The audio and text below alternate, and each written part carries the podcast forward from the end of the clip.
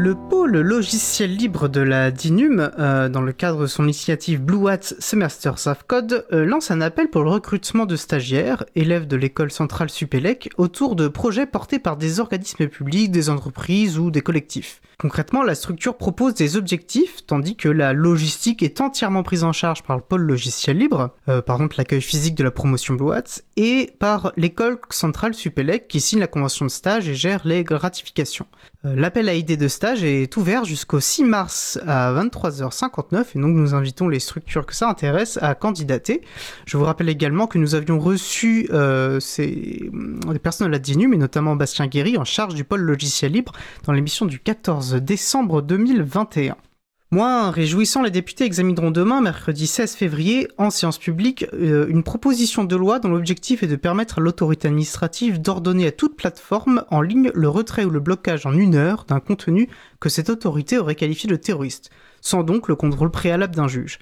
Une mesure au caractère liberticide flagrant, qui avait pourtant déjà été censurée par le Conseil constitutionnel lors de son examen de la proposition de loi Avia, dite contre la lutte euh, contre la haine en ligne. Alors je vous invite à lire le communiqué de la Quadrature du Net euh, sur ce sujet, hein, qu'on mettra en référence de la page de l'émission. Et merci donc à la Quadrature pour son suivi et ses actions sur ces dossiers complexes. Et je vous rappelle enfin euh, que vous pouvez retrouver sur l'agenda du libre, agendadulibre.org, des événements en lien avec les logiciels libres et la culture libre près de chez vous. Notre émission se termine. Euh, je remercie les personnes qui ont participé à, qui ont participé donc à cette émission. Euh, Marie-Odile Morandi, Laure-Élise Daniel, Frédéric Couchet, Ronan Chardonneau, Alexandre Bulté, Laurent et Laurette Costi. Merci également aux personnes qui s'occupent de la post-production des podcasts.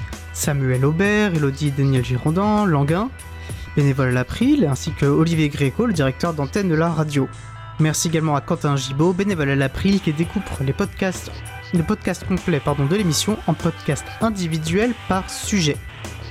Vous retrouverez sur notre site web libravou.org toutes les références utiles ainsi que sur le site web de la radio causecommune.fm. N'hésitez pas à nous faire des retours pour indiquer ce qui vous a plu, mais aussi des points d'amélioration. Vous pouvez trouver, euh, vous pouvez également pardon, nous poser toutes questions et nous y répondrons directement ou lors d'une prochaine émission.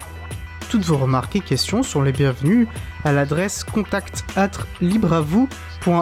Pour juste prendre un, exemple, j'ai récemment reçu un, en commentaire sur une de nos publications que j'avais tendance à parler trop vite, à, ne pas laisser assez de temps aux réponses. Et donc j'entends bien cette, euh, remarque que je trouve très constructive. Je remercie donc l'auditeur qui, qui m'en a fait part. Donc nous vous invitons à nous faire ces retours qui sont toujours utiles. Donc nous vous remercions d'avoir écouté l'émission. Si vous avez aimé cette émission, n'hésitez pas à en parler le plus possible autour de vous et faire connaître également la radio Cause Commune, la voix des possibles. Euh, la prochaine émission aura lieu en direct, mardi 22 février 2022 à 15h30 notre sujet principal, qui sera un sujet inédit et donc réalisé en direct, portera sur Mobicop, une société coopérative spécialisée dans les questions de mobilité. Et elle édite notamment euh, une plateforme de covoiturage basée sur un logiciel libre. Donc une émission très intéressante, je pense, à venir. Nous vous souhaitons de passer une très belle fin de journée. On se retrouve en direct, donc mardi 22 février à 15h30. Et d'ici là, portez-vous bien.